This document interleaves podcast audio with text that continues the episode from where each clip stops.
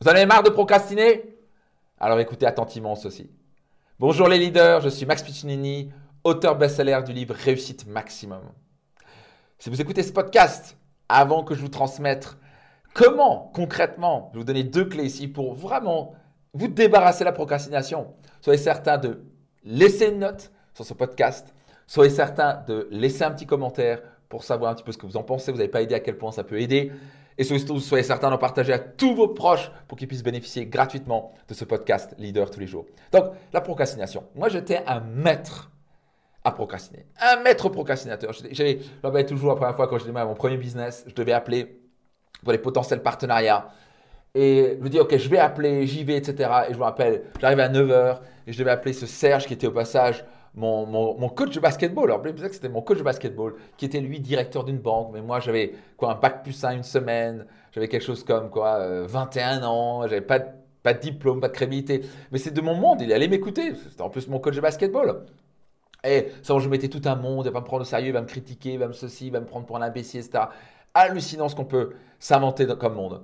Et donc, je dis, OK, je vais l'appeler à 9h. Et puis, là, coup, j'ai mon tableau de rêve, je me rappelle, et je fais, allez, je l'appelle. Et puis, je prends mon téléphone, et puis je le rappelle, non, non, il est en train de travailler, il travaille à la banque, 9h, je vais l'appeler à midi. Pendant ce temps, j'ai me stressais comme un fou, je planifiais des choses qui servaient à rien. Je mangeais beaucoup de chocolat, j'ai dû, dû défoncer au moins une bonne tablette de chocolat dès la matinée.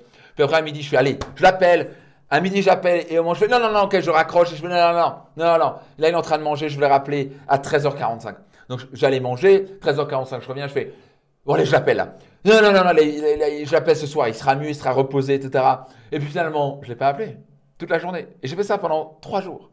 Trois jours. Et finalement, après trois jours, j'ai pris mon courage à deux mains et j'ai pris ce téléphone et je me suis dit, Max, tu ne lâches pas. Je me rappelle, j'ai tenu mon coude pour garder le téléphone et je commence à entendre la première sonnerie, bip, et je me dis juste, ne décroche pas, ne décroche pas, ne décroche pas. J'avais tellement peur qu'il prenne ce téléphone. Et là, il décroche. Je oh mon Dieu, merde. Il fait, ah Max, ça. Oh là là, je vais, oh mon Dieu, écoute, ouais, machin, ça t'intéresse pas. Je fais le pire appel de l'histoire, c'était une absolue catastrophe. Il a rien compris, mais qu'est-ce qui lui arrive Mais qu'est-ce qui, t'arrive? Oui, mais alors, ça t'intéresse pas, c'est ok, machin. Une catastrophe absolue. Mais j'ai passé mon premier coup de fil.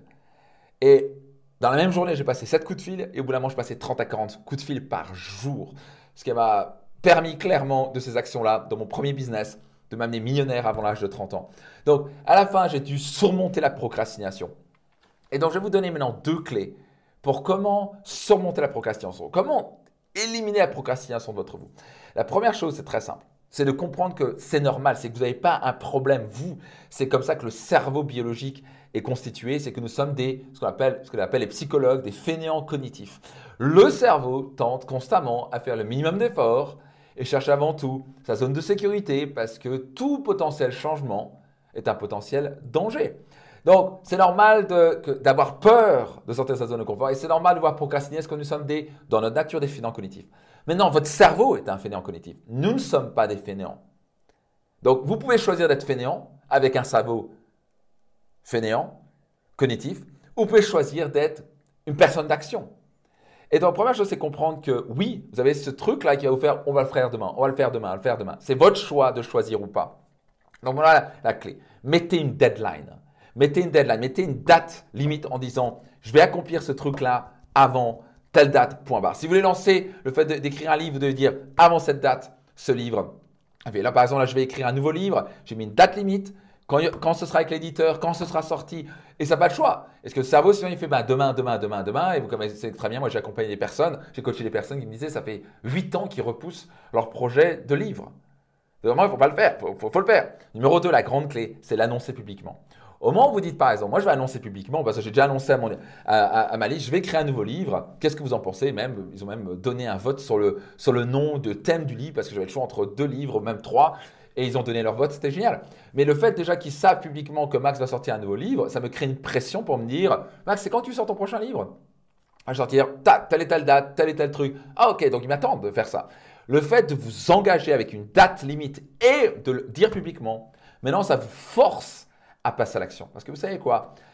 C'est comme ça. On a tendance à se dire, à repousser, à repousser, à repousser d'un minute. Vous vous rappelez très bien quand vous devez faire un, devoir à l'école. Vous repoussiez à la dernière minute et le soir à 20h, 21h, 22h, vous commencez à relire les choses pour vous préparer pour votre, pour votre devoir, pas vrai? Et vous faisiez votre devoir dès la minute, mais vous le faisiez. Donc on a tendance à le faire, mais s'il n'y avait pas une deadline, s'il n'y avait pas une date limite en disant demain à 8 heures, le prof de maths, je vais lui rendre le devoir, vous n'allez jamais le faire. Donc, au lieu d'avoir une pression extérieure, créez-vous votre propre pression vous-même. Une bonne pression permet d'accélérer les choses, de bouger beaucoup plus rapidement et d'accomplir vos rêves.